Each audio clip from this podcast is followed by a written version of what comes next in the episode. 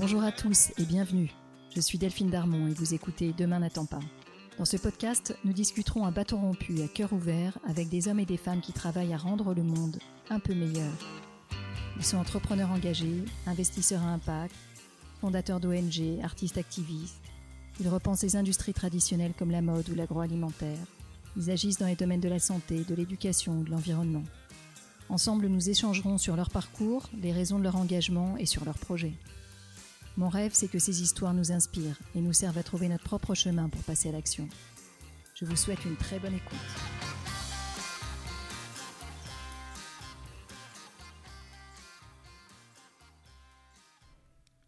Lucie Pinson s'est engagée à corps perdu dans la course contre la montre que nous menons actuellement contre le réchauffement climatique.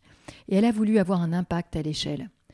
Alors elle s'est attaquée au secteur des banques et assurances dans l'objectif de couper les financements des projets les plus polluants.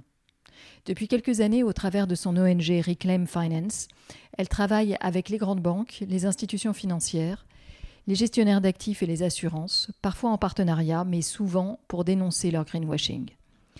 Lucie met nos institutions financières devant leurs responsabilités, en montrant les incohérences entre leurs beaux et grands discours et la réalité d'un soutien encore réel et massif à l'industrie du charbon, au travers notamment du financement de projets. Son impact a été salué et récompensé par le prix Goldman, équivalent du prix Nobel de l'environnement, qui lui a été attribué en 2020. Je vous recommande vivement d'écouter l'épisode jusqu'au bout. Vous en sortirez éveillé sur les liens entre finance et climat. Bravo Lucie pour tes combats, qui sont autant de victoires non pas contre la finance, mais pour le climat. Je vous souhaite une très bonne écoute. Bonjour Lucie. Bonjour. Lucie, merci de me, de me recevoir aujourd'hui, de prendre du temps pour nous. Lucie, tu luttes avec ton ONG Reclaim Finance contre l'expansion des énergies fossiles en t'attaquant à leur financement. Pour, empêcher les projets qui dépendent du charbon de voir le jour, tu fais pression sur les banques, sur les assureurs et sur les sociétés d'investissement. Donc tu viens à la source couper le robinet. Et ce travail euh, bah, a été très récompensé récemment avec euh, le prix Goldman, qui est un espèce d'équivalent du, prix Nobel pour l'environnement. Euh, qui t'a été délivré. bravo, chapeau bas, c'est une sacrée consécration. Tu as réussi à bouger les lignes en amenant d'abord 3-4 banques, puis une quarantaine de banques et de compagnies d'assurance à s'engager à sortir du charbon. Donc on voit un, sacré travail de fond récompensé par euh, par, ce prix euh, éminent. Alors avant de rentrer dans le travail fait par ton ONG, est-ce que tu peux nous raconter quel rapport tu as avec, euh, avec cet engagement? Comment est-ce que tu as grandi? Et, si tu, si, tu te, voyais enfant comme une future activiste que tu es devenue? Alors enfant activiste ou plutôt voilà j'avais un certain un, certain goût pour la contestation et et, oui, en effet, une envie de me battre contre les injustices. Alors après, je m'imaginais pas du tout là où je suis euh, aujourd'hui. Hein. Euh, le rôle des banques m'échappait totalement euh, jusqu'en 2010, on va dire.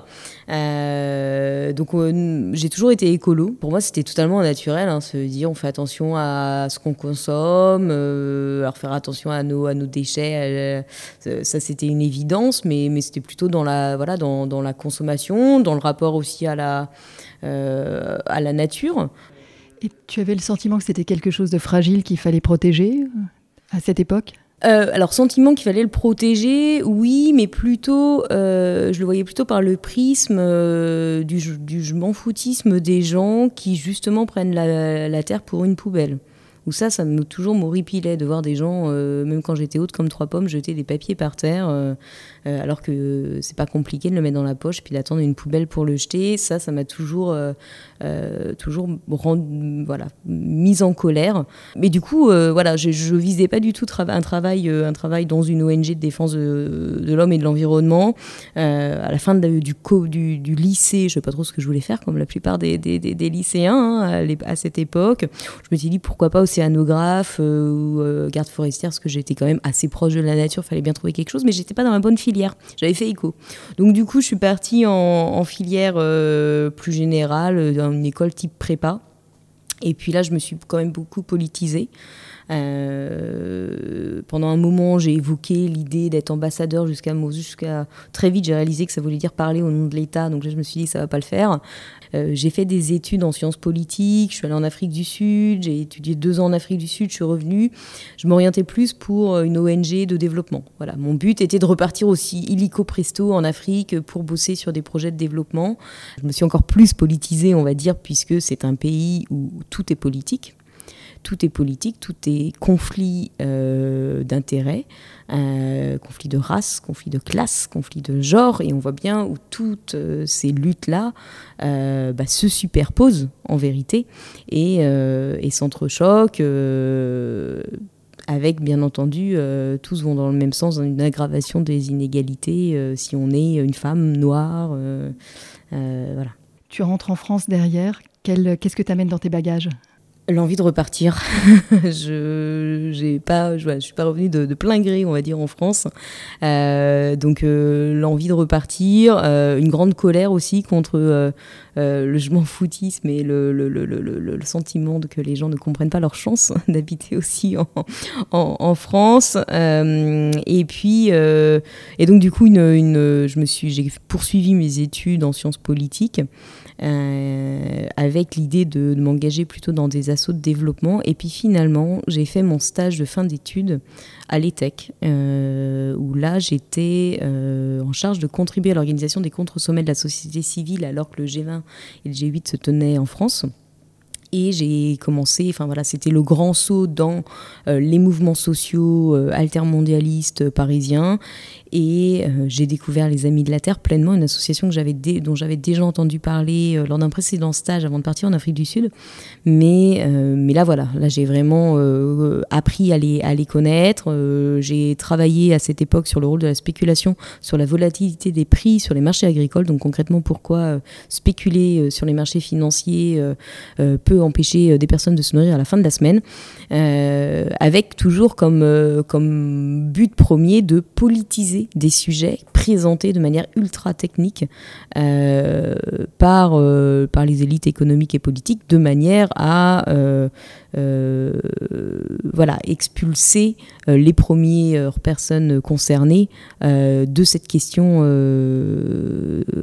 qui est alors en débat. Alors qu'est-ce que tu fais concrètement à ce moment-là? Est-ce que votre objectif c'est de une, argumentation auprès du grand public? Est-ce que c'est euh, déjà un travail auprès des banques euh, et, des, des, instigateurs de la spéculation euh, financière derrière? Alors moi, mon rôle à l'époque, via l'ETEC, c'était vraiment de... c'est le, un des rôles premiers de l'ETEC, hein, c'est de soutenir les mouvements sociaux. Donc là, à l'époque, on est donc le G20 va se tenir, et bien entendu, les premiers intéressés sont en termes de mouvements sociaux, c'est la Via Campesina. Euh, la Confédération paysanne. Euh, et, donc moi, mon boulot va être de leur donner des clés de lecture aussi, de leur permettre de s'emparer de ce sujet-là pour faire entendre leur voix, et puis de leur expliquer en quoi c'est politique, pourquoi il y a un impact euh, sur, sur la vie des gens, et que c'est pas une question technique. Et puis je découvre vraiment les Amis de la Terre, et je tombe amoureuse des Amis de la Terre. Donc c'est une ONG de défense de l'homme et de l'environnement, donc pour qui les enjeux sociaux et les enjeux environnementaux justice sociale et justice climatique sont vraiment entremêlés. Le 13 juin 2013, euh, c'est un jeudi, mon premier jour aux Amis de la Terre, euh, bah, je prends le poste de chargé de campagne finance euh, privée. Et je travaillais donc sur les banques, mais également, c'était finance privée plus agence de crédit aux exportations. Donc je travaillais également sur, sur les soutiens publics délivrés pour l'exportation de, de, grands projets d'infrastructure. Et mon rôle à l'époque était euh, en vérité de travailler surtout sur le nucléaire et sur euh, l'huile de palme. Euh, et puis finalement, bon, j'ai quand même fait cela, mais j'ai redirigé le poste avant tout sur le charbon. qui apparaissait comme un sujet extrêmement stratégique à porter, alors que la COP 21, euh, était en ligne de mire quand même. On était en 2013, mais on savait déjà qu'en 2015 se tiendrait un sommet international sur le climat en France, euh, qui allait être un moment clé euh, pour mettre en lumière la responsabilité des acteurs financiers dans le dérèglement climatique et les pousser à adopter enfin des mesures sectorielles, donc ici sur le secteur du charbon. Alors là, on a quelque part ton ONG en germe. Hein. On voit bien que là, c'est ta prise de conscience euh, euh, que tu as un levier d'action euh, via, la, finance sur, sur le, développement des énergies fossiles. tu as, à ce moment-là cette prise de conscience. Euh, et à, ce moment-là, tes premiers travaux qui s'engagent.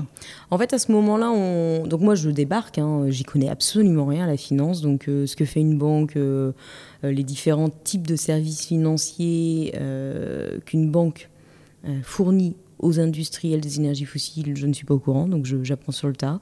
Euh, le rôle des assureurs, le rôle des sociétés d'investissement également, hein, euh, c'est quelque chose qui sont, enfin c'est des choses qui me sont complètement inconnues et euh, donc j'apprends sur le tas. J'apprends aussi en, dialoguant directement avec les acteurs financiers. Et puis, bien entendu, je prends conscience de la réalité des chiffres, qui est que en France, on, en a très très peu confiance, mais on a le quatrième secteur bancaire le plus gros au monde. Et les banques françaises sont derrière euh, la quasi, enfin, en tout cas la, grande majorité des projets d'infrastructures dans le secteur énergétique au niveau international, parce que c'est des grands euh, fournisseurs de euh, financement de projets. Et donc là, on a un véritable levier d'action pour enclencher la transition énergétique au niveau international donc ça, les chiffres sont là, donc on, l'a sous le nez. Maintenant, on se dit, euh, nous, à l'époque, on n'est pas en mesure, en vérité, de demander aux acteurs financiers français, arrêtez tout. Ou même, si on prend le secteur du charbon, on est en 2013, on ne peut pas dire aux acteurs financiers français, arrêtez le charbon c'est inaudible pour plusieurs raisons. Alors, c'est inaudible parce que déjà, la responsabilité des acteurs financiers dans le dérèglement climatique, c'est pas une évidence. Petit à petit, à partir de 2010, les banques vont se saisir de cette question-là, mais ça reste extrêmement minimaliste et on est quand même encore en train de débattre sur la responsabilité. Est-ce que c'est la responsabilité de la banque de s'assurer qu'elle n'aide pas euh, entreprise X, Y, Z à émettre des actions et des obligations sur les marchés financiers? La deuxième raison, c'est que le climat n'est pas une question d'actualité. Euh, il faut bien comprendre qu'en 2013, on est encore plutôt dans... Euh, on récupère à, peine de notre euh, gueule de bois de la, de, de, la COP de Copenhague de 2009, où il y a eu une énorme déception. Euh, on attendait un énorme accord euh, international sur le climat qu'il n'y a pas eu, et là, la cause climatique euh, complètement, a complètement disparu du champ des mobilisations. Et donc en 2013, on ne parle pas climat. On va recommencer à parler climat en France à partir plutôt de début 2015. Fin 2014, ça commence à poindre avec l'idée que la COP arrive, mais c'est vraiment à partir de 2015 que ça devient un sujet d'actualité. Et puis le charbon est quelque chose de totalement inconnu en France. la population française n'a pas du tout idée du poids du charbon dans les émissions au niveau international et de son rôle dans euh, la fourniture d'électricité à encore des, euh, millions de personnes. Et bien entendu, le charbon n'est pas seulement une plaie pour le climat. C'est avant tout, c'est aussi une plaie pour la santé des populations. Hein. C'est 800 000 morts prématurés tous les ans euh, en raison de la pollution euh, liée à la combustion euh, du charbon dans les centrales. Et, c'est d'ailleurs la cause principale des amis de la Terre. Les amis de la Terre se battent à l'époque contre le développement de grands projets d'infrastructures énergétiques, notamment dans les énergies fossiles, non pas pour, une, la raison climatique, mais avant tout pour une question de justice sociale et de défense des droits des populations qui sont, euh, à qui on impose des projets, euh, qui sont expulsés de leurs terres, comme aujourd'hui Total expulse des, populations en Afrique de l'Est pour construire euh, son oléoduc ICOP. Il y a un enjeu sanitaire, etc. etc. donc à cette époque, on a, j'ai envie de dire, presque la chance euh, d'avoir euh, Société Générale qui est impliquée dans un des projets les pires euh, qu'on puisse imaginer, un projet de mine de charbon qui s'appelle Alpha Coal en Australie qui est un des plus grands projets de mine de charbon au monde, situé dans un bassin totalement inexploité de, de, charbon. Donc ce projet-là contribuerait à l'ouverture du bassin alors que les scientifiques nous disent il faut laisser le charbon dans le sol, il faut arrêter de développer des nouvelles réserves. Là, il s'agit de développer un nouveau projet dans un nouveau bassin totalement inexploité, euh, dont euh, l'exploitation euh, pourrait contribuer à émettre autant d'émissions que l'Allemagne, qui est à l'époque le sixième pays le plus émetteur au monde. Donc on a une petite bombe climatique. Et en plus de ça, le charbon euh, n'est pas pour la consommation locale, mais est pour l'exportation. Or, l'exportation doit se faire rien d'autre qu'à travers la grande barrière de corail. Donc en plus, on a un impact sur la biodiversité qui est effroyable. Et c'est pour ça que je dis que c'est presque une chance, c'est-à-dire qu'on a un projet qui est indéfendable. Et, c'est vrai que d'un côté, pour, pour, des chargés de campagne, c'est presque un cadeau d'avoir de, tels projets, de telles énormités. Et donc on va faire campagne pour pousser Société Générale à se retirer de ce projet-là. Alors on va y arriver. Alors à l'époque, euh, étant donné déjà on va passer beaucoup de temps à expliquer l'impact du charbon, bien entendu, on sait que ça ne va pas suffire de juste leur expliquer. Euh, qui a des intérêts économiques et financiers, et donc il va falloir instituer un rapport de force. Donc pour instituer ce rapport de force, on va les interpeller publiquement, on va publier des rapports aussi pour euh, mettre en lumière leurs responsabilités dans ce projet catastrophique. On va montrer que même Société Générale, malgré l'absence d'engagement fort sur le charbon, ils ont quand même pris des engagements en matière de respect des droits de l'homme, de défense de l'environnement, des, engagements qui sont très très larges, mais qu'on peut quand même euh, considérer violer en raison euh, du rôle de Société Générale dans ce projet-là. Donc on va alerter les médias là-dessus. Et bien entendu, comme à l'époque, on n'a pas une, une, force de frappe très importante, on va construire des alliances. Donc on va aller chercher Attac, on va aller chercher BC pour euh, ensemble augmenter la pression sur Société Générale et euh, l'association BICI, qui est aussi une association euh, affiliée aux Amis de la Terre, va en faire voir euh, des, belles et des pas mûres à Société Générale avec énormément d'actions de désobéissance civile. Et puis on va continuer pendant un an et demi et au bout d'un an et demi, on a réussi à pousser Société Générale à se retirer de ce projet. Très belle victoire. Euh, comment est-ce que tu arrives à, faire que cette victoire soit le, début d'un chemin et que ça puisse faire boule de neige? Alors après ce, projet-là, en fait, on a euh, travaillé avec, euh, avec les banques pour les convaincre de s'engager à ne pas financer l'intégralité des projets dans cette zone. C'est les banques qui sont proactives, qui s'engagent elles-mêmes à ne pas toucher à l'intégralité d'une zone en développement à l'autre bout de la planète. Et ça, c'est inédit.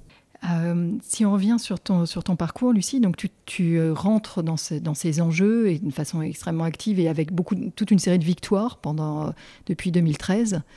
Qu'est-ce qui t'amène à un moment à faire le choix de voler tes propres ailes et monter Reclaim Finance? Alors, euh, fin 2017, en fait, j'ai un peu fait le tour quand même en France euh, des campagnes. Donc, je me dis que ça, peut valoir la peine d'aller faire un petit tour au niveau international. Et donc, euh, je quitte les Amis de la Terre en tant que salarié, mais j'y reste en tant que bénévole. Donc, je vais continuer à travailler quand même pendant deux ans bénévolement pour les Amis de la Terre et à maintenir euh, mon implication dans les campagnes sur la finance pour les Amis de la Terre, tout en travaillant au niveau international sur des campagnes extrêmement similaires, puisque je rejoins le Sunrise Project et je suis en charge de coordonner une campagne sur les assureurs. Euh, au niveau européen visant à pousser les grands assureurs type AXA, Allianz, Generali, Zurich ou les réassureurs Score, Hannover Swiss Re à euh, ne plus assurer le secteur du charbon et les sables bitumineux ou autres énergies fossiles.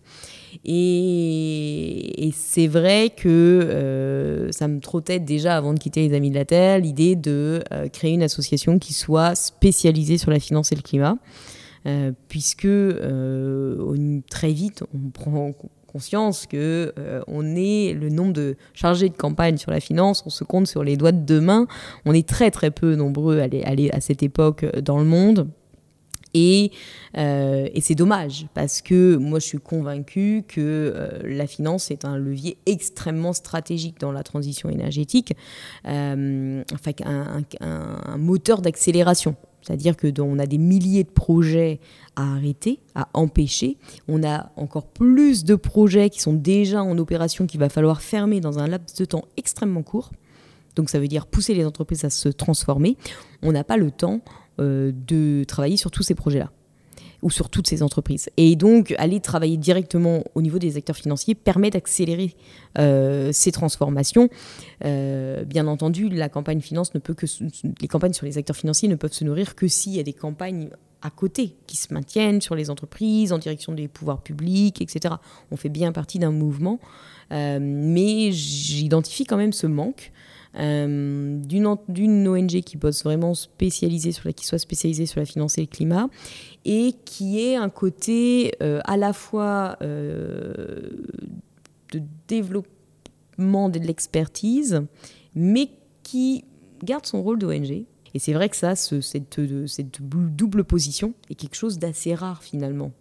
Alors concrètement, comment ça se passe aujourd'hui quand tu vas voir une banque? À, qui tu t'adresses? Comment tu es reçu? Et comment est-ce que tu euh, pousses tes dossiers pour qu'il y ait euh, non seulement plus de plus de, financement de nouvelles infrastructures euh, dans le charbon, mais également dans les autres énergies fossiles, hein, parce qu'il me semble que tu as élargi ton champ d'action, mais et voir qu'on aille plus loin et qu'on commence à désinvestir. Alors pour, le, secteur du charbon, qui reste quand même un énorme point euh, également en France, hein, parce que c'est ce qu'on disait euh, tout à l'heure, euh, les, banques françaises ont fait énormément d'efforts sur le charbon, mais on voit bien encore qu'elles ont des difficultés à dire au revoir à des bons clients quand bien même ces bons clients ne se mettraient pas en ordre de marche pour sortir du charbon. Donc dernièrement, on a vu Société Générale qui a fait une transaction à EPH, qui est une des pires entreprises au niveau européen, euh, qui a racheté énormément d'actifs dans le secteur du charbon et qui n'a pas du tout l'intention de sortir du charbon d'ici 2030 euh, comme il le faudrait. Et puis, euh, bien entendu, euh, le charbon, ça ne va pas suffire. L'AIE l'a dit très clairement euh, il y a une semaine en reconfirmant ce que les scientifiques du climat ont déjà dit depuis, plusieurs années, à savoir que le charbon, ça ne suffit pas. Il faut aussi sortir du pétrole et du gaz. Et dès maintenant, il faut arrêter de développer des nouveaux projets pétroliers ou gaziers. Et donc, bien entendu, on s'attelle à ces secteurs-là. Et pour ce faire, on va développer de la même manière de l'expertise euh, sur quelles sont les entreprises du secteur pétrolier et gazier, parce que ça, il faut encore connaître euh, la réalité de ces secteurs pour pouvoir après conseiller les acteurs financiers. Quelles sont les bonnes mesures à appliquer? Donc, qu'est-ce qu'on veut voir dans les plans ou dans les politiques adoptées par les acteurs financiers demain? Ce sur quoi on va les noter. Euh, et, bien entendu, on va développer des campagnes. euh, pour faire pression et les pousser à, agir sur, euh, sur ces secteurs-là. Et puis, bien entendu, on va, les actionnaires, pour nous, sont sont des acteurs financiers en, tant que tels, hein, ne sont pas des alliés parce qu'ils pourraient faire pression de l'intérieur sur les entreprises pétrolières. Donc on va appeler les actionnaires à soit ceux qui se sont engagés en matière climatique, par exemple les Amundi ou encore les AXA ou les BNP Paribas Asset Management qui se sont engagés à atteindre la neutralité carbone, bah, soit vous voulez être un peu cohérent avec vous-même et donc du coup vous demandez à des Total et autres de se mettre en ordre de marche pour atteindre cette neutralité carbone et l'AIE l'a dit, ça veut dire arrêt des nouveaux projets de pétroliers, pétroliers et gaziers ou alors vous voulez rejoindre le camp des greenwashers et euh, adopter une promesse de très long terme de neutralité carbone sans absolument rien changer à votre business model sur le court terme et à vos modèles de financement euh, ou d'investissement ou euh, en matière d'assurance. Et donc ça, bien entendu, on va dénoncer ce, ce greenwashing-là tout en saluant les actionnaires qui, eux, sont très très cohérents avec leurs engagements en matière climatique. On sort de l'Assemblée générale de Total, donc on a vu que euh, les BNP, les Amundi, les AXA ont montré leur vrai visage, où ils se contentent de l'apparence de l'action climatique et non de sa substance.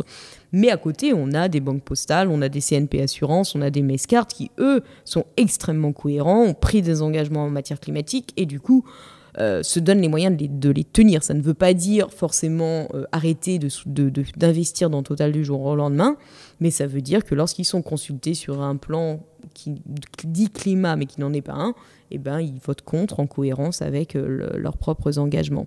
Et donc pour cela, on va rencontrer toujours pareil les services RSE, hein. toujours c'est nos interlocuteurs. Euh, privilégiés, on va dire. ces acteurs financiers ont développé des services RSE, ils ont même des personnes qui sont en charge des relations avec les ONG. Voilà. Donc on a, on a nos personnes attitrées qui sont, on va dire, nos portes d'accès euh, dans ces organisations.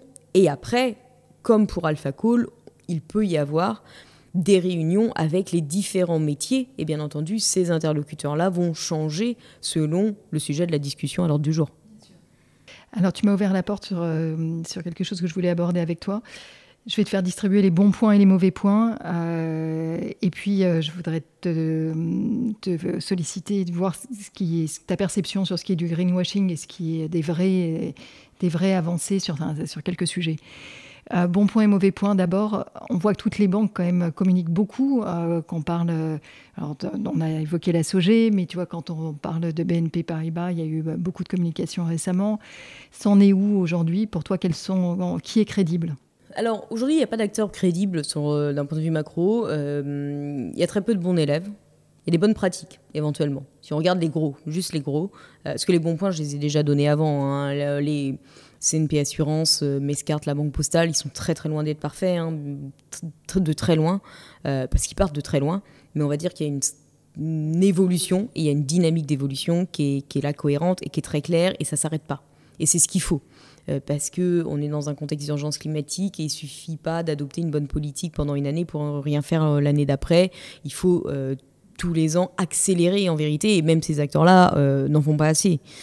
Euh, les grands gestionnaires d'actifs, les grandes sociétés d'assurance, les grandes banques au niveau international, ce sont elles, avant tout, les principaux responsables du dérèglement climatique. C'est pas un Mescart ou un CNP Assurance, hein.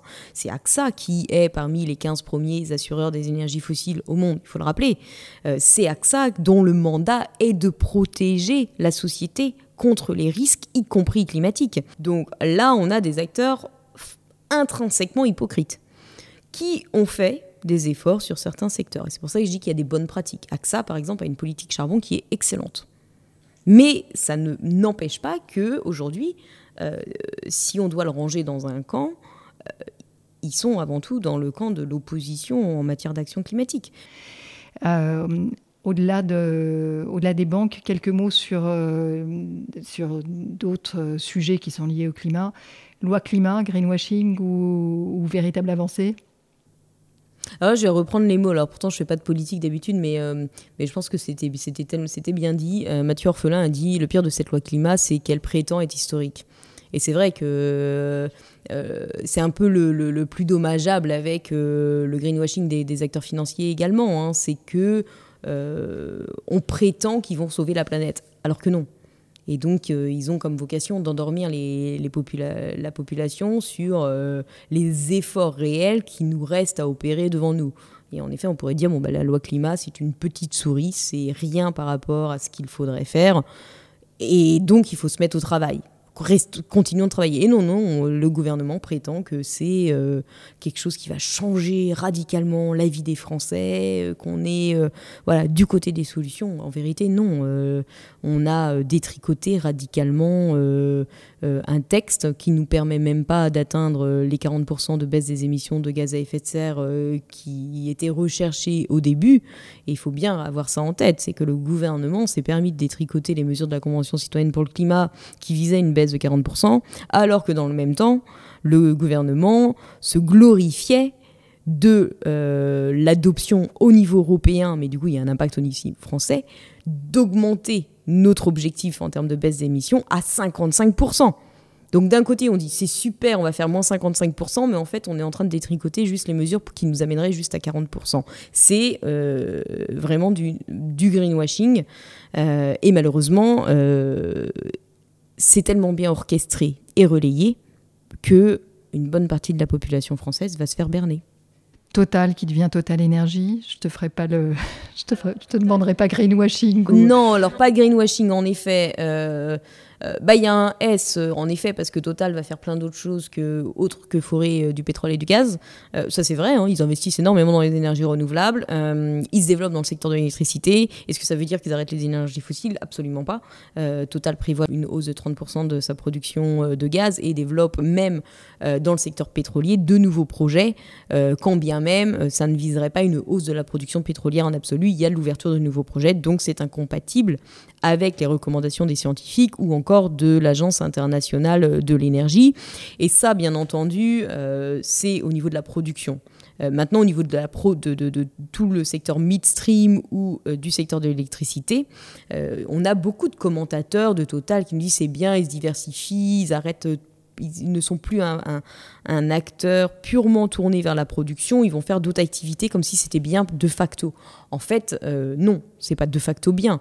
Euh, Total a vendu pendant son assemblée générale, euh, mais c'est pareil, c'est comme le plan climat de la France, c'est tellement bien dit et c'est dit avec un tel aplomb qu'on a envie d'y croire. Patrick Pouyanné, à plusieurs reprises, a dit le GNL bas carbone. Nous développons le GNL bas carbone. Et à chaque fois, le GNL est associé au petit mot bas carbone. Mais, mais c'est fondé sur quoi? Le GNL bas carbone Le GNL, c'est quand même du gaz à la base. du gaz naturel liquéfié, qui est un processus extrêmement intense en énergie, et in fine, le gaz GNL peut émettre jusqu'à 16% de plus que du charbon. Aujourd'hui, on vit dans un monde où euh, les lois du marché euh, règnent, sauf quand il s'agit de payer les pots cassés. Euh, parce qu'on a aujourd'hui des entreprises qui sont, en Allemagne par exemple, en train de demander des compensations hallucinantes pour fermer leurs infrastructures dans le secteur du charbon, alors qu'on peut ressortir les dossiers. Hein. Toutes les ONG étaient là pour dire mais ne construisez pas cette centrale à charbon, ça va devenir un actif échoué, nous n'en avons pas besoin, c'est un non-sens historique, il va falloir le fermer avant que ce soit amorti. Et aujourd'hui, les entreprises pleurent parce que elles n'ont pas amorti et donc euh, elles demandent à être compensées, euh, indemnisées pour leur fermeture. Et euh, c'est quand, même, quand même un non-sens.